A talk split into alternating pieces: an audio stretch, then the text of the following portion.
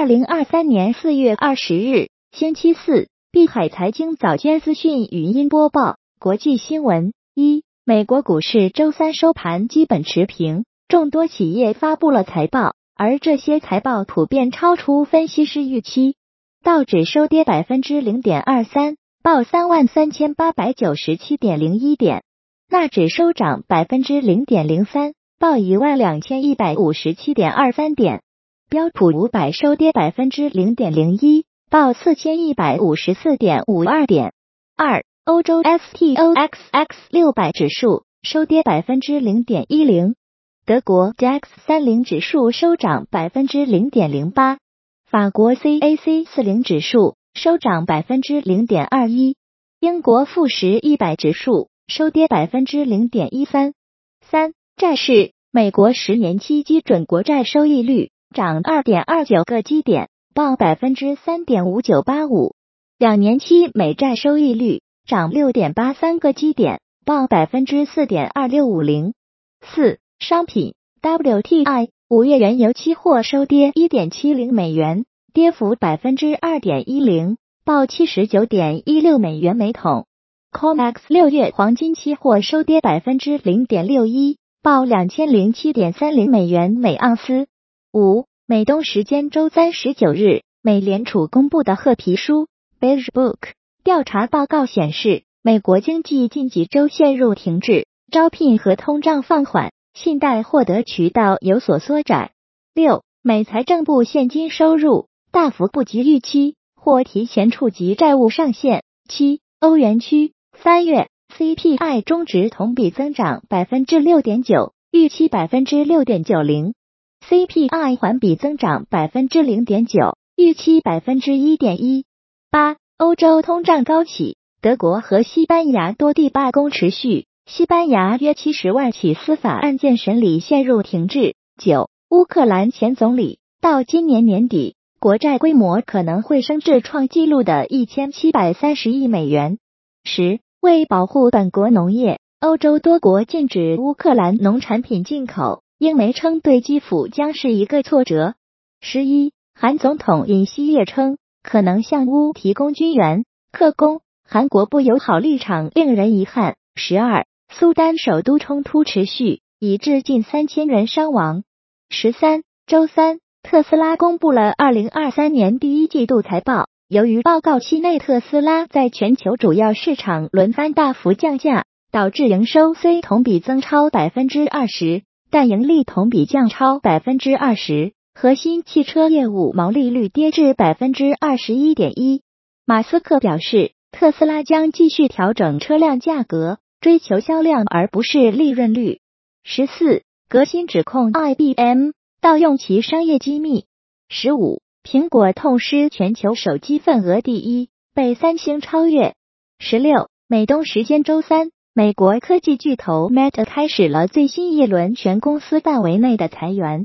二、中国相关新闻：一、中国央行将一年期和五年期贷款市场报价利率 LPR 分别维持在百分之三点六五和百分之四点三零不变。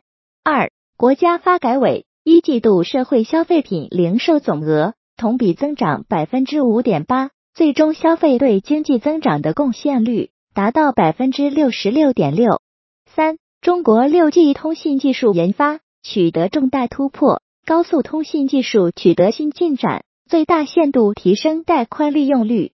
四、教育部二十一种新专业被纳入普通高等学校本科专业目录，包括未来机器人、家庭教育等。五、浙江绍兴上虞区出台新政，鼓励生育，三孩家庭购房。可一次性获三十万元房票。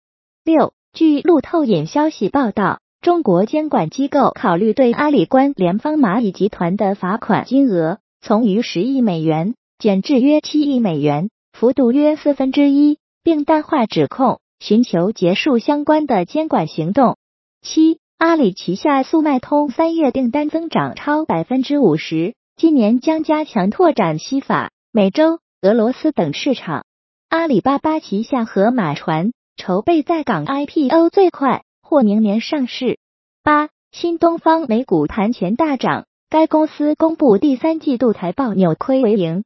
九，中国城市住房租赁智库数据显示，全国重点十城一季度客源量环比和同比均提升近百分之二十，同比二零一九年同期客源量增长超百分之六十。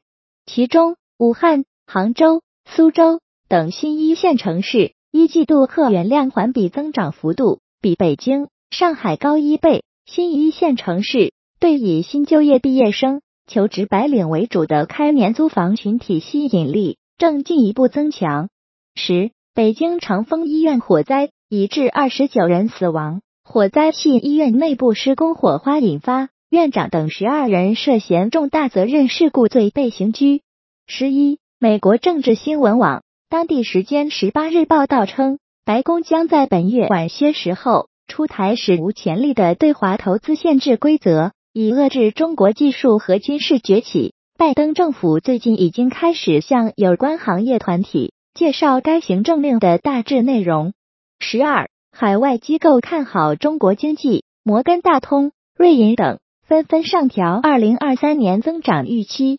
摩根大通将中国二零二三年 GDP 增长预测从百分之六上调至百分之六点四，花旗和瑞银分别将其预期。从此前的百分之五点七和百分之五点四上调至百分之六点一和百分之五点七。一向看好中国的高盛则维持百分之六点零的高增速预期不变。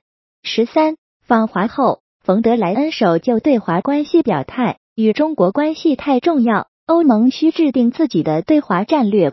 十四七大工业国集团外长会议四月十八日发表联合声明。再次强调台湾海峡和平稳定对国际社会的重要性。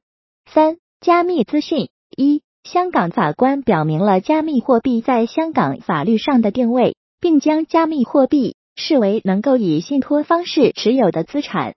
二、昨十九日，比特币跌至二点九万美元，以太坊跌破两千美元，全网一小时爆仓一点六亿。三、特斯拉比特币持仓。连续三个季度保持不变。